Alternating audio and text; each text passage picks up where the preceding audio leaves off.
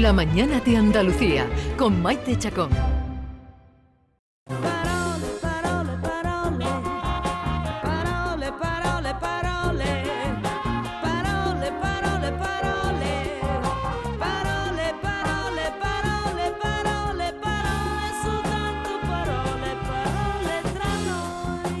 Momento de jugar con las palabras, con nuestro rico vocabulario y aquí tenemos a Carmen Camacho. Hola, muy buenos días Maite. Buenos días Carmen, estupendamente. ¿Qué nos traes hoy? Pues mira, vamos a comenzar del tirón cazando gazapos en las redes. Empezamos con un resbalón de los gordos de esos verbos tan peligrosos que llamamos verbos irregulares, que hay quienes los conjugan como Dios le da a entender. Y en vez de roto decimos rompido, por ejemplo, ¿no? Y en vez de se rió, se rilló. También lo escuchamos eso, ¿eh? Y maravillas por el estilo. Pensando en ello me acordaba de aquella letrilla popular que decía así, escucha, escucha. Es verdad que te quisí y tu madre lo supió. Es verdad que te quisí y tu madre lo supió. Fue porque yo le dije que te casabas con yo. Toma ya, toma ya. Es verdad que te quisí y tu madre lo supió. Fue por eso que yo le dije que te casabas con yo. Maravilloso. Eh, ¿eh? Maravillosa. La verdad. Una, una J, ¿no? Una J. Los verbos irregulares traen sobre todo por, la calle de la amargura a los que estudian nuestra lengua. Hombre, eso, eso es un dolor, es, un dolor. Y a los niños pequeños también, ¿no? Eh, eh, siempre están diciendo los verbos irregulares, lo están conjugando. Como tú has dicho, se me ha rompido. Eso es, eso es. Lo dicen mucho, los niños. Pues en esta línea, en estos días, ha sido tendencia en Twitter la conjugación de la primera y la tercera persona del singular del pretérito perfecto del verbo proponer, que es ¿Cuál sería? Yo, yo he propuesto. He propuesto, o él o ella ha propuesto, ¿verdad? Es propuesto y no proponido. Suena fatal, ¿no? Uf, pues proponido lo que ha escrito la diputada de Vox, Carla Toscano, en una respuesta que le ha dado al ministro de Consumo, Alberto Ganzón. Le decía en concreto lo siguiente, tú dedícate a los pedos de las vacas. ¿Has proponido algo sobre eso? Claro, inmediatamente los usuarios de Twitter han hecho algarabía de la cosa. Pues bueno, resulta que esta diputada dejó caer su proponido acaso hecho. Guardaba bajo el aparente cazapo un dardito envenenado.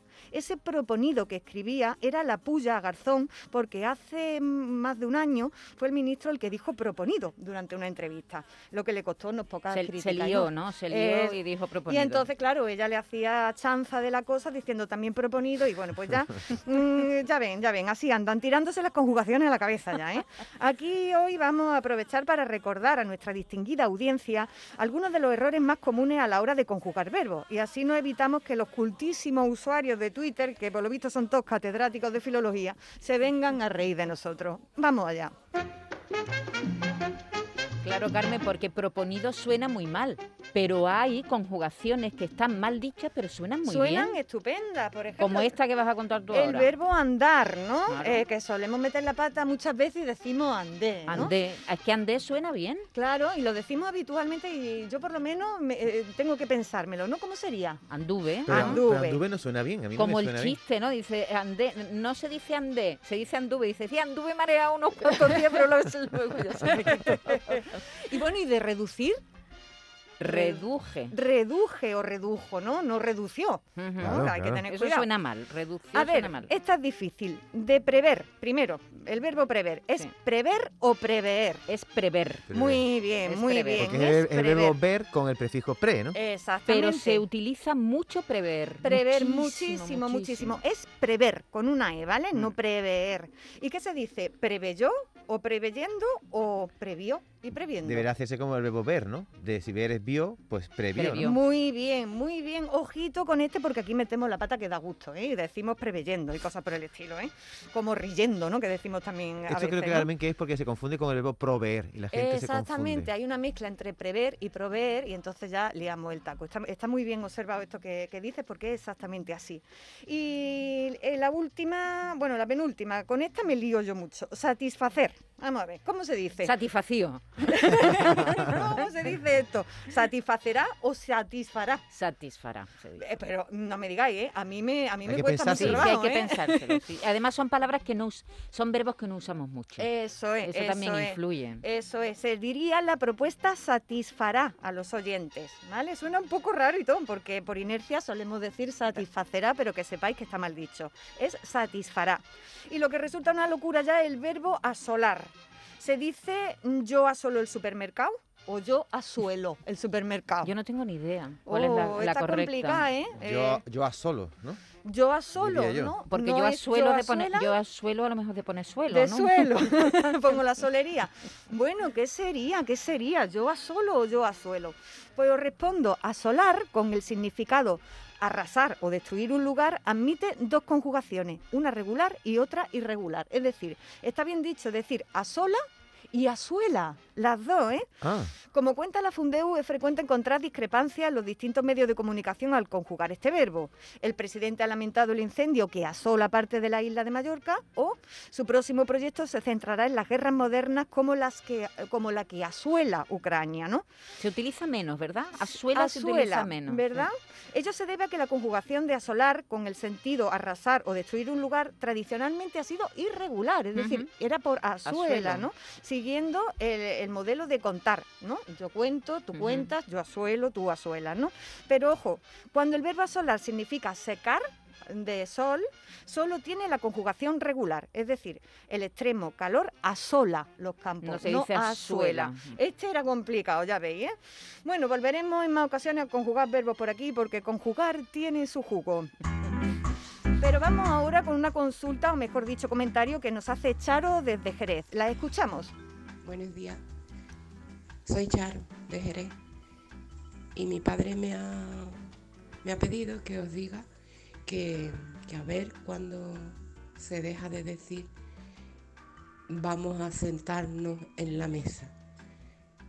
Que la forma correcta sería sentémonos a la mesa. Genial, muchísimas gracias, Charo. Vamos a darle una respuesta a nuestro oyente y a su padre, ¿os parece? sí, sí. Bien, para responderle con propiedad me he ido al diccionario panhispánico de dudas de la Real Academia Española eh, a ver qué es lo que nos dice. Se dice, eh, ¿sería lo correcto decir a la mesa o eh, vamos a sentarnos a la mesa o en la mesa? Maite, ¿puedes leer lo que dice el diccionario? Venga, el diccionario dice lo siguiente y abro comillas, ¿eh? Aunque en sentido recto, sentarse en la mesa significa acomodarse encima de ella, esta expresión funciona también como equivalente de sentarse a la mesa. Locución fija que significa sentarse frente a una mesa para comer, para negociar, etcétera.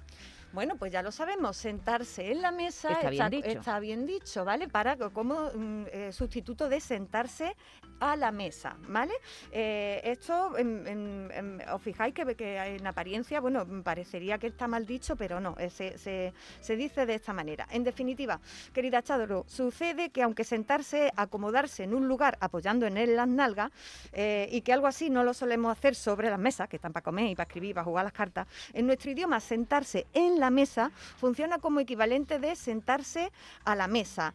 Y así se dice generalmente. Y la Real Academia Española lo da por bueno. Pero, por supuesto, sentarse a la mesa también es correcto, es correctísimo. Por tanto, podemos emplear esta expresión si preferimos esa expresión de sentarse a la mesa a sentarnos en, En la, la mesa, mesa. pero que es correcto también cuando nos sentamos en la mesa a comer, ¿no? Alrededor de la mesa, en torno a la mesa.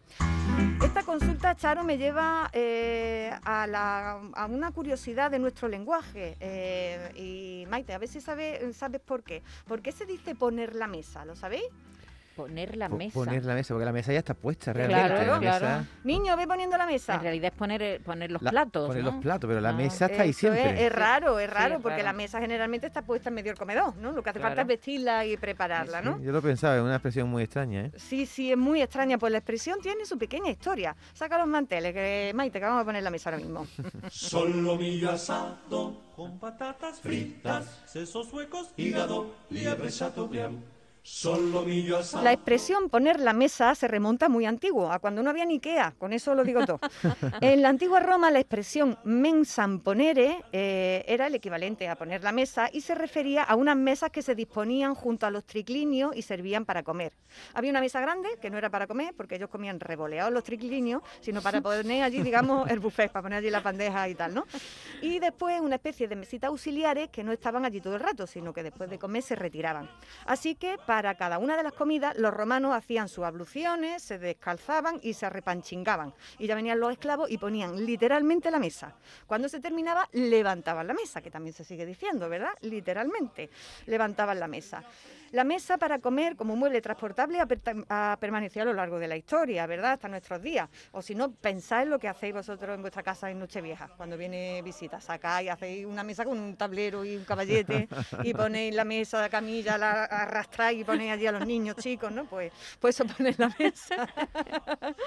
bueno, Maite, pues levantamos la mesa por hoy. Agarra el micrófono que me la llevo. en, mi, casa se dice quitar la mesa también. Claro, claro, quitar la mesa. O levantamos la mesa, ¿no? Claro niños poner la mesa y niños quitar la mesa.